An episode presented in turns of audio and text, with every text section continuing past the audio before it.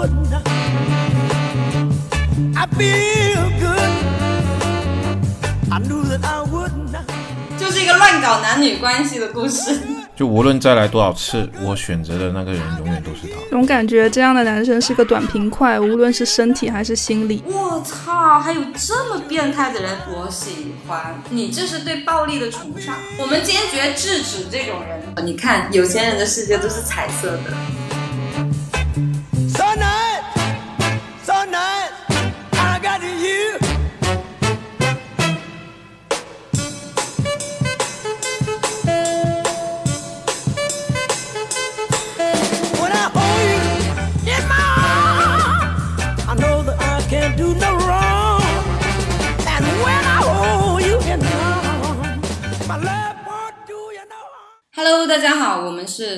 播客，我是你们的乔乔。大家好，我是你们的熊叔。Hello，大家好，我是你们的石宇。Hello，大家好，我是明明。大家好久不见啊，我们都差不多快三个月没有录节目了。石宇最近是在进军演艺圈吗？演艺圈啊，你这太尬了吧？你都直接问人家，人家都还没说，你就没有要铺铺垫，没有垫一下吧，我不要直接插。接插进来吧。然后就是你是在进军演艺圈吗？因为我看到你有发那个话剧吧，好像是你有参与南昌的某个话剧组的一些话剧演出吗？对我们是一个民间自发的一个组织，就是不盈利的那种。我们的剧社叫南山剧社，偶尔会有一些公益演出啊，然后如果是收门票那种，也不会很贵，会有《金瓶梅》看吗？呃，没有那么大的尺度，但是我们的漫才演出尺度还挺大那。很好啊，我觉得大家感兴趣的话啊，在南昌的小伙伴感兴趣的话，可以去捧捧场。对，是的，是的，可以联系我，可以后台联系。在哪里看呀？我们演出的地点不定，因为我们没有固定的剧场，所以我们会根据规模来这个联系演出的场地。我们在剧院、小剧院也有演出过，我们在咖啡厅有演出过。那么我们现在时隔三个月以后，久违的录了一次节目啊。我们今天是呃，聊什么？我觉得最近的话，其实大家呃，因为疫情的关系嘛，就是生活其实也挺憋屈的，然后也没有什么太多的娱乐。但是有一个娱乐方式呢是比较成本低，但是呢收益较高的，那就是看电影，适合我们这种穷逼。刚好我们四个穷逼呢都喜欢看电影，所以我觉得今天这个节目我们就可以给大家推荐一下，就是适合深夜看的那些小片儿，一个人推荐一部。因为还有一个问题呢，是最近电影院里面上映的电影呢，大家都骂成一片啊，都说质量不是很高。所以说现在大家看电影的方式呢，都逐渐的是在家里面去视频网站上面去看也好，不能讲，这个不能讲啊，在家里面看就好了，在家里面看，嗯这个不能讲，这个不能讲。哎呀，就穷逼成本低嘛，为什么还要铺垫，还要演示？有什么好演示的、啊？我就烂。所以说我们今天呢，也是给大家推荐一下我们心目中比较想去聊的一个电影啊。那先从明明这边开始吧。我推荐的这部电影叫做《暖暖内含光》，它这个阵容就比较有意思了，就是金凯瑞和 Rose 泰坦尼克号里面的女演员一起演的一部电影，里面还有绿巨人，绿巨人还跟蜘蛛侠的女朋友谈恋爱，金凯瑞的女朋友 Rose 还被指环王给抢了的一个故事。就是一个乱搞男女关系的故事。他这部电影，我一开始明明推荐我们在看的时候呢，我就很出戏。我看着霍比特人的男主角跟跟 Rose 搞在一起，那种感觉就啊，还有看到绿巨人，然后最出戏的是金凯瑞啊，因为他拍的那些电影呢，我看过的都是一些比较搞笑类型，所以说我就感觉是我在看《变相怪杰》和 Rose 在谈恋爱。所以你又看了第二次，对吧？啊后后面看了第二次没看下去，因为最近事情比较忙嘛。我想推荐这个电影，其实是它跟金凯瑞以前的电影还是不太一样的，而且那一段时间金凯瑞应该是处于一个抑郁症状态的，所以他跟其他电影的感觉是非常不同的，是比较一个内向忧郁的一个形象在电影里面。它主要是讲 Rose 跟金凯瑞他们相遇在朋友的聚会当中，然后当时金凯瑞他是自己有女朋友的，后面又呃分手了之后，又去追到 Rose，然后两个人在一起，但是过程当中两个人性格相差太多了，所以非常痛苦。Rose 演的那一个女主，她是有一个性格冲动，非常想一趴是一趴的一个性格，所以他痛苦的时候吵了一架，他就决定去消除自己记忆。金凯瑞后面才知道，他在临情人节快到的时候想要送礼物，结果去送礼物的时候发现他女朋友跟别人在一起了，并且装作好像不认识自己一样。然后后面才知道他是消除了记忆，所以他一气之下，他也去找到那个公司消除记忆。但是在消除记忆当中，他又再一次的发现了女主身上的一些闪光点，又燃起了他的爱意，他又舍不得忘记她了。然后中间在他的脑子里面幻想了很多很多非常有意思的画面，非常奇葩。最后还是没办法，彻底就忘记了。记忆快消失的那个时候，Rose 他说了一句。话，我们相约在蒙克托，是他们第一次见面的那个海滩。第二天，他醒来，发现自己身上又痛不舒服，然后出门的时候发现车子也坏了，是因为他女朋友酒驾然后撞坏的。但是那个时候他已经不记得发生什么事情，他以为是邻居碰坏他的车，所以那一天过得特别糟糕，冲动的就不想去上班，去了蒙克托。结果在蒙克托又遇见了 Rose，他们那两个那个状态是已经完全不认识。对方了，但是又相遇，相遇完之后又爱上对方了。就后面发现他们聊得很愉快嘛，然后本来想继续回到男主的房间里面再睡一觉的，结果看到一个包裹，那个包裹是一个磁带。那个磁带就是原来的工作人员良心发现寄给他们的，告诉所有人真相，你们曾经被洗过脑。然后就在车子，两个人很尴尬的听见 Rose 在怎么吐槽金凯瑞，然后金凯瑞就觉得他是不是在玩自己？我们两个明明是陌生人，为什么你要这样说难听的话？然后最后就是双方都发现了磁带嘛，也都听了对方说的什么话，就决定还是。重新鼓起勇气再爱一遍，再重新开始。我看完这个电影，我的感觉就是像什么，像一个巨蟹男跟一个双子女的爱情，有没有？就是女主角就很明显是一个特别善变的人，她对世界、对外界充满了好奇心。你看她头发，今天这个颜色，明天那个颜色，然后长得也非常漂亮，很性感，然后性格也很就是很开朗嘛。但是男主角给我的感觉，他像是一个就是装在套子里的人，因为我记。记得有一个镜头是女主角，其实她有在讲这个事情，就是说你从来没有向我敞开心扉过，好像我跟你在一起那么久，但是我好像并没有了解到真实的。就是男主其实他是一直都没有安全感，包括我印象很深的就是他们分手的时候，是因为男主角的女主出去外面玩，是去跟别人打。就无中生有，莫名的吃醋，然后大吵一架吧，好像，然后女主就走。而且为什么他会这样觉得？是因为他跟他的开始就是这样开始的，所以他也会觉得是不是你跟我这样都这么轻易的开始了，你跟别人也会这样。他们两个人为什么两次都一见钟情？是因为双方身上都有自己想要的那一部分。因为金凯瑞他性格比较内向嘛，但是女主很外向，金凯。海瑞总是做决定犹豫不决，但是女主总是想到什么就会去做。但是后来就发现，虽然是想要的那一部分，但是每一个人都是他者嘛，都是另外一个人，不可能跟自己想要的完全一模一样。所以当接触到这个人真实的那一部分，就开始。受不了了，就开始变得特别痛苦，特别的就是看到真实的那一面就没有办法接受。你为什么会想要推荐这部电影？因为有点在这个电影当中看到自己的影子，我会带入到男主这个身份呢。因为我也是比较内向的一个人，总是会被一些外向的、很有魅力的、很有自信的人去吸引到。当我发现跟他们在一起之后，他们也是善变的，也是冲动的，也是总是会做一些让我善后起来特别麻烦的事情，然后我就很崩溃。但是每一次崩溃之后，我在他身上又得到了一些能量，又重新再掉回这个坑，然后反反复复，反反复复。我那天听一个心理学，它上面说的是一个叫阿尼玛的，阿尼玛就是男人自己内心无意识中的女性形象和性格。阿尼玛可以是负面的，也可以是正。面的，然后有一个叫做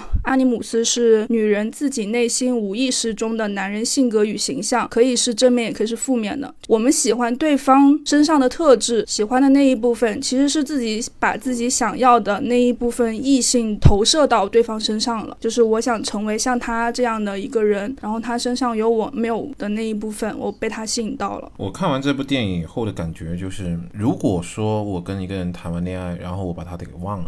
我在遇到他的时候，我可能还是会继续选择跟他一起再谈一场恋爱，因为有一些人，就算你忘了你们之间相处的那些记忆，你还是会被他吸引住的。对，因为吸引你的点是没有消失的，他还在那里，所以再一次遇到的时候，那些点都还在，你还是会再去做这样的选择。就无论再来多少次，我选择的那个人永远都是他。对，就包括做其他的事情也是，就是当你所有的情绪也好，你当时发生的一些经历，或者是你当时当天遇到的某一些事情，你不管做任何选择，如果再回到那一次那个情景当中，你还是会做同样选择。所以我觉得任何时候的选择都是有原因的，你也不可能说有什么后悔药再回去，你就算再回去也还是是一样的。所以那么多穿越类型的电影就告诉我们什么道理呢？你可能可以改变自己的历史，但是历史总是不断的更新的。它总是会回到你现如今的本身。那说换句话来说，你根本改变不了自己。你只能改变心态。其实我觉得你们不论做什么决定，最终去到的那个目的地还是一样的。对我感觉看完这部电影，它虽然说爱情，可是我有一点点像经常说的那一句话，叫什么？你知道生活的本质之后，还热爱生活，大概也是这个意思吧。我不这么觉得哎，就是你们在说。你跟这个人分手之后，下次你再碰到这个人，他身上的点还会再吸引你。我觉得，可是我再碰到他的那个，我已经不是以前的我了，我喜欢的东西已经不一样了。我的意思是说，重新再回到当时的那个心态的话，回不到当时的心态了，因为我已经成长了，我不可能缩小呀。假设嘛，假设嘛，就是我们咱们在讨论一部科幻片的时候，假设你就以现在的心态回到当时，你可能还会选择他。对，如果是这个前提的话，在我这就不成立。我不是说在别人那不成立啊，反正至少在我这是不成立。你是一个比较绝情一点的女人。嗯，也不是说绝情吧，嗯，怎么讲呢？就是我我吃过了，我知道什么味道，所以我想吃更好吃的。我不会把我的精力放在我吃过的东西上面。我比较专一，我喜欢吃的东西永远都是一样的。你喜欢吃什么？鱼香茄子。导演跟编剧他可能他也是想要表达这个意思啊，因为他在这个故事当中，他刻意安排了就是院长跟小三那一段情节，其实他好像在强调这个事情，就是刚刚你们讲，你被什么所吸引，你就算你选择遗忘，你最后你还是会被什么所去吸引，你还是会选择同样的人，因为他在强调一个点，就是那个小三他的台词我已经具体的忘了什么台词，但是我当时看的时候，我第一个感觉就是那个台词其实。在强调这个内容，就是这些东西是我需要去面对的议题。我选择忘记的话，并不会让我绕过这个议题去成长，而是我最终还是要去面对这个议题。在生活当中，我也有这个感悟，就是你的生活永远都还在不断的跳同一个坑，那个坑不断的在提醒你，你这个东西，如果你没有好好面对它，你下一次还是会看到它。你一定要看见它，然后去好好的对待，你才能慢慢的成长起来。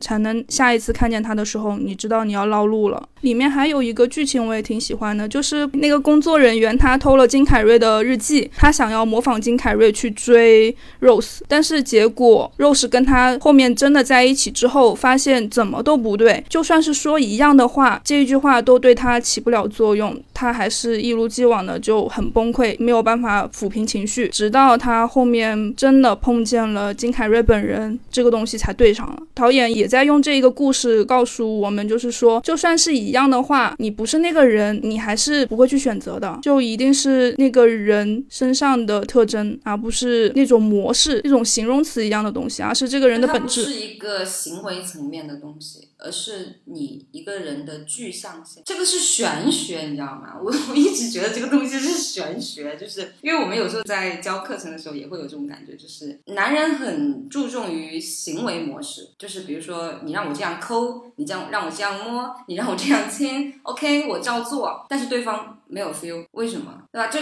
男人很注重这种行为上的东西，就是书本上或者小电影上教我怎么做我就怎么做，但是结果却跟他自己想要的恰恰相反。我我不知道这个能不能说哈，但是我觉得这个真的是玄学，就高潮，高潮真的是玄学。比如说同样的硬件条件，同样的男人跟你说同样的话，做同样的动作，哎，有一个就是能让你高，但有一个就不能让你高。我觉得很多人是把行为给模式化了，他们觉得谈恋爱也好，出去约会也好，就是像打一场游戏。我说同样的话，我会触发什么样的情景？他们就好像在玩一个恋爱游戏。其实他们这一种行为模式的话，他们是得到了甜头的，就是他们在别的女人身上是有用，他们会误认为说在所有的女人身上都可以用同样的招数。获得别人的青睐，总感觉这样的男生是个短平快，无论是身体还是心理。我真的是非常有感触，你知道吗？就是现在的人，他们越来越觉得理论上的东西，呃，都是废话，而你告诉我我要怎么做、怎么说才是真正的干货。他们觉得行为做到了，那就能够达到。我觉得这个这个认知真的要扭转过来，不然的话，你真的会很容易在各种人际关系、人生阶段当中去踩坑，而且你踩了坑之后，你都不知道为什么，你不知道自己为什么做错了，你做哪里做。错了，你都 get 不到。他这个有点想要那一种所见即所得，我想要，我立马通过这个东西，我立马就能得到，就是很短暂的一个快乐，然后立马就能得到的一个。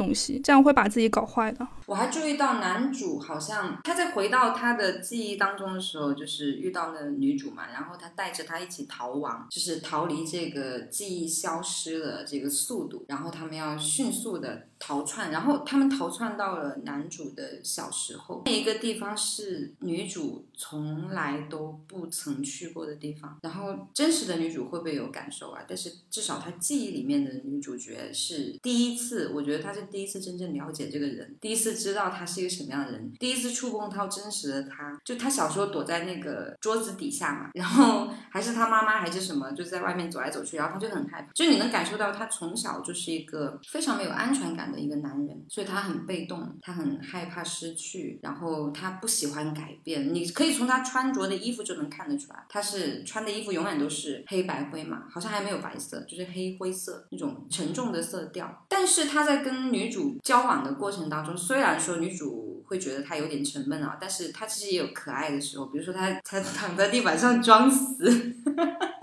那个我还看着还挺有意思，就是她躺在地板上装死，然后用那个呃番茄酱还是什么吧，就是假装自己。猝死啊，还是怎么样？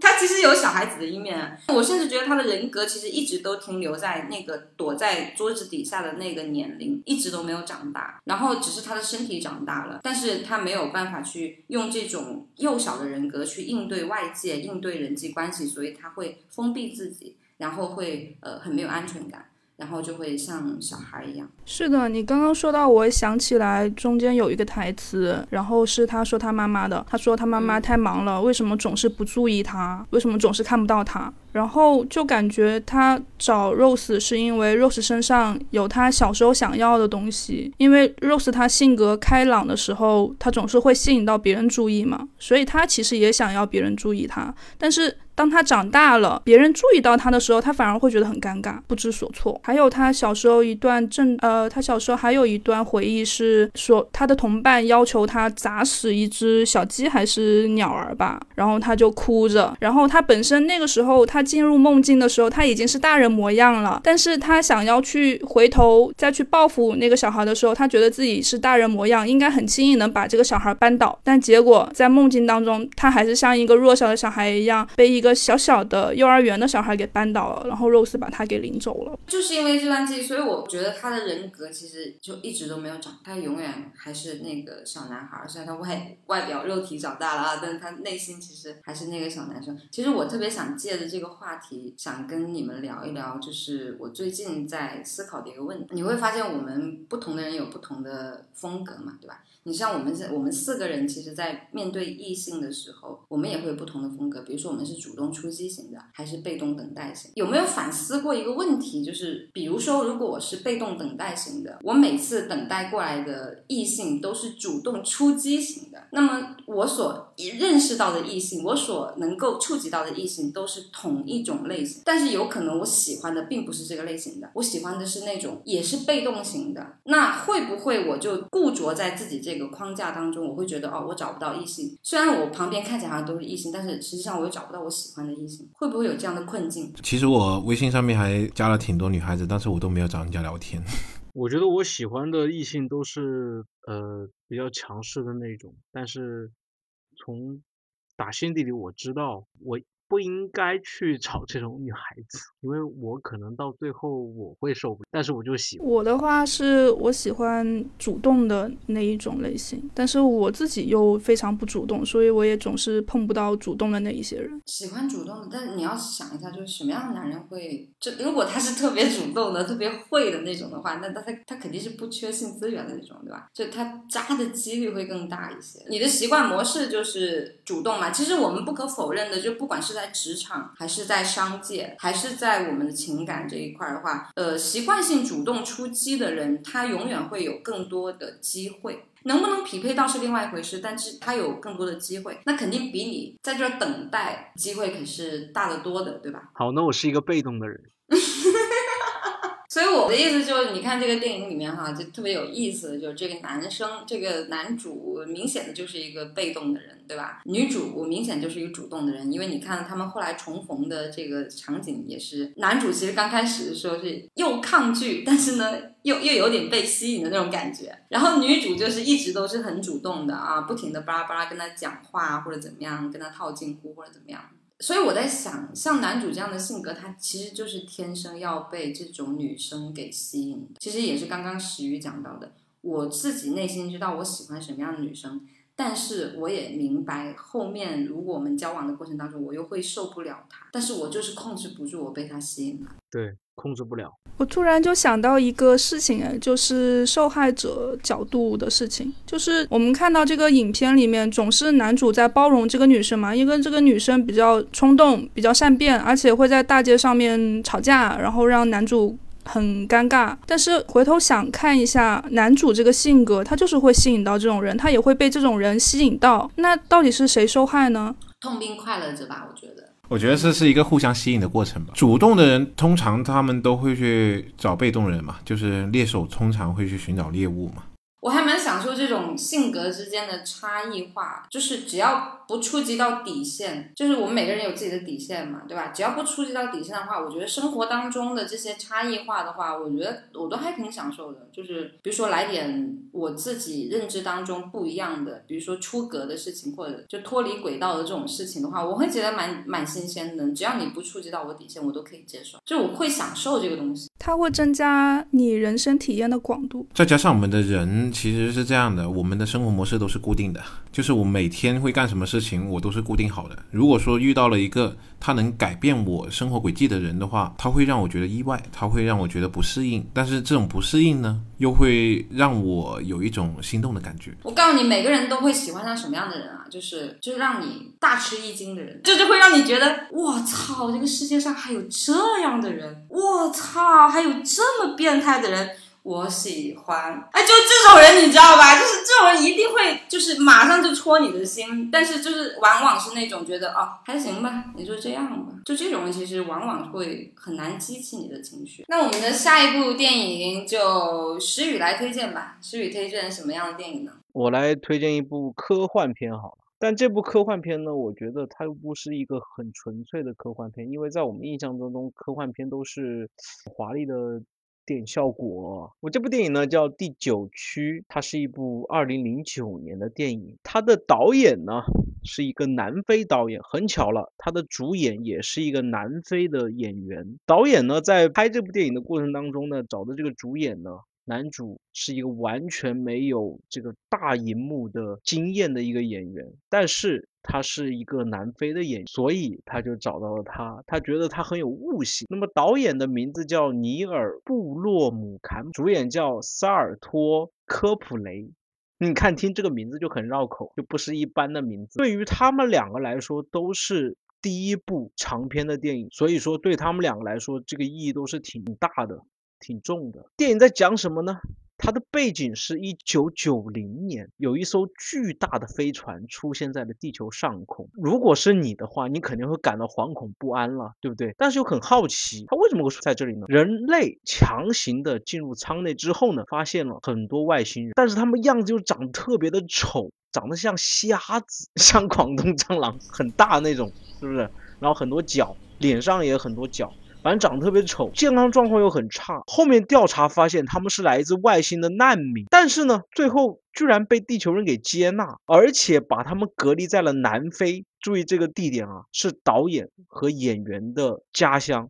隔离在了南非一片区域内里面生活，人类把这个区域命名为第九区，然后他们在这个第九区经过了二十年的繁衍，这些外星难民的数量扩张至了一百八十多万，一百八十多万，而且和人类呢冲突不断，越来越多的人类呼吁。把这些大虾，就是这些虾子啊，赶出地球。有一个组织叫什么呢？他们简称叫 MNU，叫列国同盟组织。经过讨论呢，决定将这些难民迁移到更加偏远的区域。这个列国同盟难民呢，派出了一个特工，这个特工就是我们主演了，叫威库斯。负责这个搬迁工作。威库斯在工作的过程中呢，他非常的傲慢，非常的随意，而且与居民的很多冲突。但是他又非常的随意，非常的这没有任何拘谨，就非常的随意。但是他到最后呢，他给自己这些随意的行为付出了代价。他一不小心打开了一个外星人的神秘流体，他被感染了。他被感染的后果是什么呢？他慢慢的变成了外星人的模样，也就是慢慢的退化。也不能叫退化吧，也不知道进化还是退化，他就变成了一个外星人的模样，慢慢的变成外星人的模。那么在这个转变的过程中呢，这个主角威库斯，我觉得他经历了对自身的这种处境，就是刚刚感染的处境，感到无助、痛苦、绝望，到对人性产生了怀疑、挣扎、失望，再到最后呢，对自己成为外星人这个结果坦然、愤慨。最后还有一丝的欣慰，他经历了这整个过程。我觉得这部电影呢，呃，因为它是一个小成本电影，那么没有刚刚那个乔乔提到那种《阿凡达》的那种视觉效果，但是导演把它更多的篇幅放在了什么地方呢？放在了对种族间的冲突问题和对人性黑暗面的讨论，在这个上面。我刚刚提到了电影上映的时间是二零零九年，在当时，在二零零九年绝对是很超前的。就放在现在来看，我觉得。都不会过时，所以这也是我把它至今放在了我的科幻片啊片单 top three 的原因，就是它可能 top three 一二三可能会有两部会换掉，但是这一部一定会放在这里。我不知道你们有没有看过这个电影？其实这部电影呢，我很久之前就已经看过了，就是它刚上的时候我就已经啊看了一遍。当时看的时候我就觉得说这一部电影跟我之前。读书的时候看过的一部小说呢，是有点像，我不知道你们有没有看过啊，就是那一部叫做《变形记》的，它也是讲了书里面的男主角，就是突然有一天醒来，就自己变成了一只昆虫了，然后家里面人也都不认识他，他就被家里面人驱赶出来这样一个故事啊。其实我看完以后，我是觉得挺震撼的。我当时看这本小说的时候，然后后面在看第九区的时候呢，我会有一种很熟悉的感觉，然后。驱使我去看下去，而且我还不止看了一遍。在我眼里面看来啊，它更多的不是说描述一些什么很宏伟啊、很宏大的一些科幻场面，它更多的是在描述人性，然后还有描述他跟他老婆之间的那种感情，包括家庭里面的那种感情，包括后面结尾的时候，其实他老婆打开门，然后收到了一束花，他就算是变成了一只大宠啊，他还是每天会坚持去送鲜花给他老婆。我觉得你无论变成什么样的人，你对你爱的人那种爱意是不会消散。即使他变成了外星人，他还是会对他人性，就是他成为在做人的过程中的这些情感，还是会有留恋的嘛。这部电影我看了两遍。我第一遍看的时候呢，我忘了是什么时候看的了。然后看完之后，我的感觉就是充满了人类的自大。这部电影用人类的视角去拍摄外星物种，就我这个人比较较真啊，我觉得这个东西不合逻辑。外星物种的话，它不可能符合你人类的这个视角。比如说里面有拍摄到一些情感呐，一些失智啊，包括一些他们外星的逻辑。我觉得真实的外星生物，他们是不可能被我们人类的情感、人类的五感。去感受到的。我们说准备节目的时候，我们有说要去看一下彼此大家推荐的节目嘛，然后我就看了第二遍。看第二遍的时候呢，又有不同的感受，就是我觉得他确实是在说种族的话题，我立马感受到他在讲，他在隐喻二战。但是刚刚 石宇又讲这个导演的背景之后，我就觉得哦，我懂了，其实也是大概就是同样的意思。他其实讲述的是一个种族话题。你就想他为什么要把背景放在非洲？我觉得他就在隐喻一些种族的问题，就是隐喻白人跟黑人的问题。当然，这是一个很遥远的故事了啊。这很很早的故事了。为什么他一开始把外星人设定的那么丑，他就是那么长得那么恶心？我觉得他就是为了夸大这种这种外表的差异。后来他其实想要表达的是，即使我的外表变得不再像正常的那种所谓的某个种族啊被吹捧的某个种族一样的，虽然我的外表已经变得很丑陋，但是我的内心还是依旧保持着真善美。就算我变成了大虾，变成了广东蟑螂，但是我依旧可以给。我的妻子做一朵花送到他的门前，我的内心还是有爱的。我有另外一个角度，就是他其实不是作为人的一个真善美，而是作为白人的一个真善美。因为我们知道，很多时候白人把黑人，包括黄种人，还有印第安人，各个跟他们不一样的人，他们其实在媒体上面跟传播上面都有丑化对方形象的，都会觉得对方是没有开化的猴子，他们的文明很落后，他们是。不懂得文明是什么的，他们吃东西也好，做什么其他也好，衣服也好，都很肮脏。但是他们就没有想过说，人家为什么要吃这些？为什么要住这么破的房子？是因为他们拥有的只有这个东西，他们被压迫了，被剥削了，他们只能在这个很烂的环境里面去生存。那男主一开始出现的形象，并不是一个真善美的人。他只对自己的家人真善美，对于这些虫子，他就是一个很傲慢的形象，觉得这些虫子没有智商，这种虫子很蠢，吃的东西也很肮脏。但是他经历过逃亡的日子，他也变成虫了。他经历过彻彻底底的一个底层的生活，他看到了更多那些不容易，他才稍微有一丢丢。对于整个物种的一些真善美，而不是对对于一个白人的一个真善美，我是这样觉得。就是我们刚刚讲到人性，我觉得人性这个东西，我觉得应该不只是人才有，因为在这个电影当中，那些外星人的呃人性打引号人性是什么呢？应该是他们之间的一些外星性。我觉得所有生物在进化到这种非常智能的阶段的时候，都会有这个为了整个种族的未来。所考虑的这种感情，那这个应该就是人性吧？那对于他们来说是什么性呢？是他们种族的性。我觉得这种感情对大多数来说只有本族才有，他们是他们的感情，我们人性是我们对人之间的感情。包括这个电影有一段是，嗯，这个男主的岳父，然后就是比较残忍的那一段啊。但是实际上你换一个角度想啊，就是如果说我们。站在那些反派的那个角色的角度来看的话，他其实也是为了他的种族。我觉得乔说的这个也是我我特别想反思一个问题，就是呃，虽然我自称一个和平主义者，但是你想，就在这种殖民的时代，你就像德国人对犹太人，是吧？印欧洲人对印第安人，再加上我们都记在心里面的日本人对中国人，他们是暴徒的这种形象，他们把我们。称为虫子，他们把我们认认定为虫子，认定为侏罗。我觉得正是因为这种，就是对我们这种种族的这种非人类化处理，才能让他们的这种暴行、这种杀戮，会让他们觉得心安理得。但是你反过来又想，我刚提到了，虽然我是一个和平主义者，但如果说我一大早啊，我出门，我发现有一个虫子。有一个虾，大虾往我这边扑过来，然后当时我的腰间刚好有一把枪，我觉得我会一定会掏出这把枪去射他，即使他想给我个拥抱。所以我觉得就是人性就是这样，他避免不了的这些东西，就是对异族的这种防备和野心，对吧？这我觉得这些都是人性的弱点。如果有一个很强的物种掉到你家里面，然后它因为掉下来的时候速度太快而砸把自己砸晕了，然后你发现他手上有。一个非常强劲的武器，你会不会抢？你肯定会抢过来。你会想着说，这个武器如果被我所用的话会怎么样？如果他砸晕之后，他自己醒过来之后，万一他用这个武器对付我的话，我会怎么样？对吧？这是本能啊，我觉得。所以没有说在批判说，呃，这个电影里面呃所谓的反派跟所谓的大虾哪个对哪个错，它其实就是它只是在表述一个现实。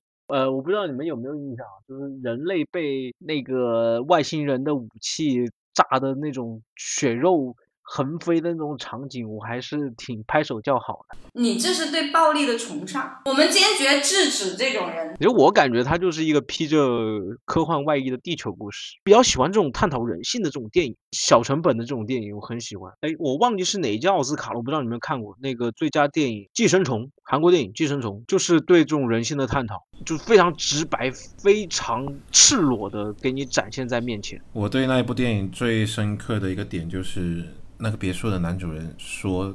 我们的房间里面怎么有一股酸臭味？就像那些经常坐地铁、住在地下室里面的人身上的那种味道。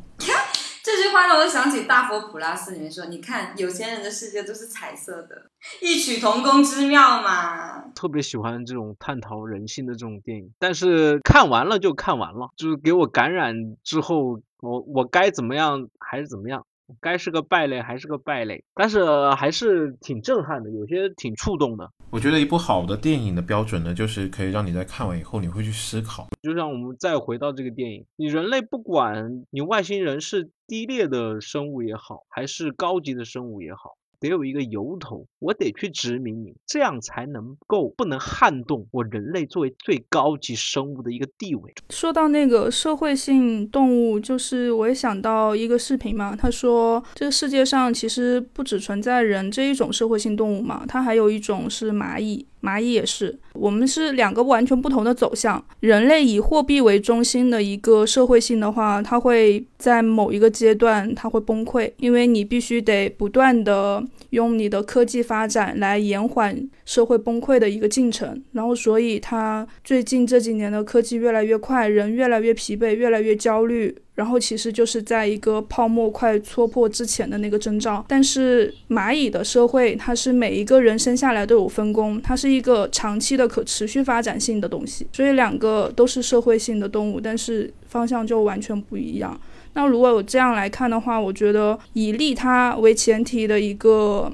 嗯，使命也许是更好的一个发展阶段。如果人还在不断的强化竞争关系的话，它永远都会被大洪水给湮灭的。因为我们原计划的话呢，是打算这一期的话我们聊四个话四个电影，但是结果聊了两个电影，发现我们其实聊时间挺长。然后一期节目时间太长的话，可能也呃听感不是特别好。那我觉得这期节目的话呢，我们就先介绍这两部电影，然后大家也可以听了我们节目之后呢，回去抽空把这两部电影看一看。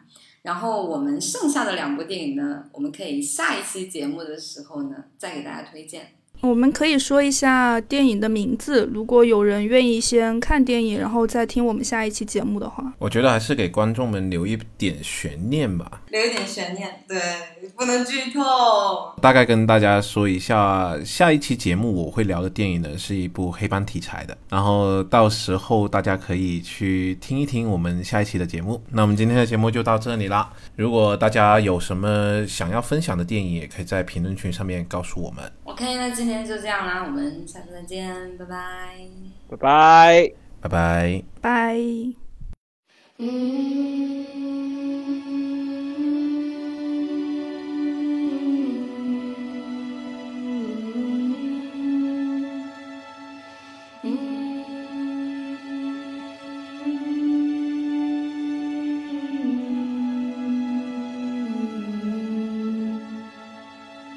Oh